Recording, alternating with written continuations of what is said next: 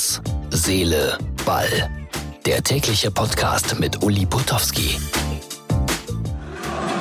Herz, Seele, Ball. Heute sozusagen live aus der alten Försterei in Berlin.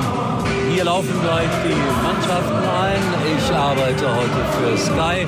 Großartige Stimmung. Und äh, es war gerade jemand hier bei mir, der sagte, das ist das schönste Stadion der Welt.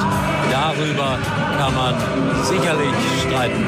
Aber das ist unsere Ausgabe für den 8. Dezember. Wir werden auf die Ereignisse von heute Abend zu sprechen kommen. Das heißt zum Beispiel natürlich auf Werder Bremen. Aber ihr hört heute mal die Live-Stimmung aus einem Stadion.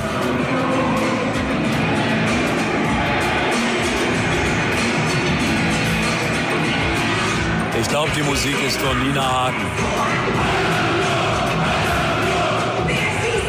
Viel Spaß mit Herz, Seele, Ball.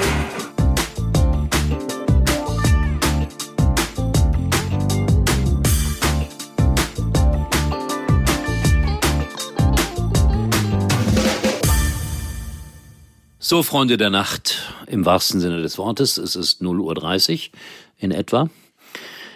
Die Ausgabe 122. Es ist ganz still um mich herum, weil ich bin zurück in meinem Hotel am Schloss Köpenick Berlin. Hört sich toll an, kostet aber die Nacht nur 44 Euro und damit wisst ihr, das ist kein Luxushotel. Es war ein sehr netter Abend. Ist nett der richtige Ausdruck für Fußball? Ja, doch, kann er sein. Tolle Stimmung an der alten Försterei. Union verliert 0 zu 2, aber wie die Fans danach ihre Mannschaft trotzdem gefeiert haben nach einer mittelmäßigen Leistung, puh, das nötigt mir jede Menge Respekt ab. Aber auch äh, die TSG aus Hoffenheim hat 800 Fans mit nach Berlin gebracht, unglaublich. Und die haben ordentlich gespielt, haben kaum etwas zugelassen, zweimal eiskalt zugeschlagen und ihr Trainer sprintete nach dem 2 zu 0 auf das Feld, forderte für sich selber eine gelbe Karte, weil er vorher seiner Meinung nach zu viele gelbe Karten für seine Mannschaft gesehen hat. Also das ist immer wieder spannend. Will euch das nochmal gerne beschreiben, wie man das so macht. Manchmal kommen die Trainer sehr schnell, noch live ans Mikrofon in unserer Live-Übertragungszeit. Aber Alfred Schreuder war heute der Letzte. Der kam so ungefähr ja, 25 Minuten nach Spielschluss aus den Katakomben gekrochen. Aber er war ganz nett. Ich habe es ja erzählt, äh, zuletzt immer verloren, wenn ich da war. Ich sag's ihm jedes Mal, an mir liegt es nicht, wenn ihr gewinnt oder verliert. Und so saß ich dann während des Spiels auf meinem Arbeitsplatz. Es ist immer unmittelbar am Spielfeldrand. Und da schaue ich dann natürlich auch so mit einem Auge auf die anderen Spiele und sah, Dortmund führt 2-0. Dann Leipzig 2-2. Da habe ich wirklich geglaubt, jetzt gewinnen die Leipziger das. Aber dann gab es am Ende noch ein 3-2 für Dortmund, zweimal die Führung nicht gehalten und letztendlich ein 3-3. Nicht gut angestellt hätten sich die Dortmunder, sagt Herr Favre, wenn man das immer so verhindern könnte. Es war auf jeden Fall ein tolles Spiel, eine Werbung für den Fußball. Und der Trainer von Werder Bremen, ja, was ist denn da eigentlich los? Der ja, wie wir gelernt haben, seit Sonntag ganz sicher zu Borussia Dortmund geht, der verlor heute mit seiner Mannschaft 0 zu 5. Und äh, auch wenn das merkwürdig klingt, das habe ich sehr genossen, wie er dann gesagt hat, es gibt keine fußballerische Erklärung dafür. Ich habe überhaupt keine Erklärung für das Versagen meiner Mannschaft.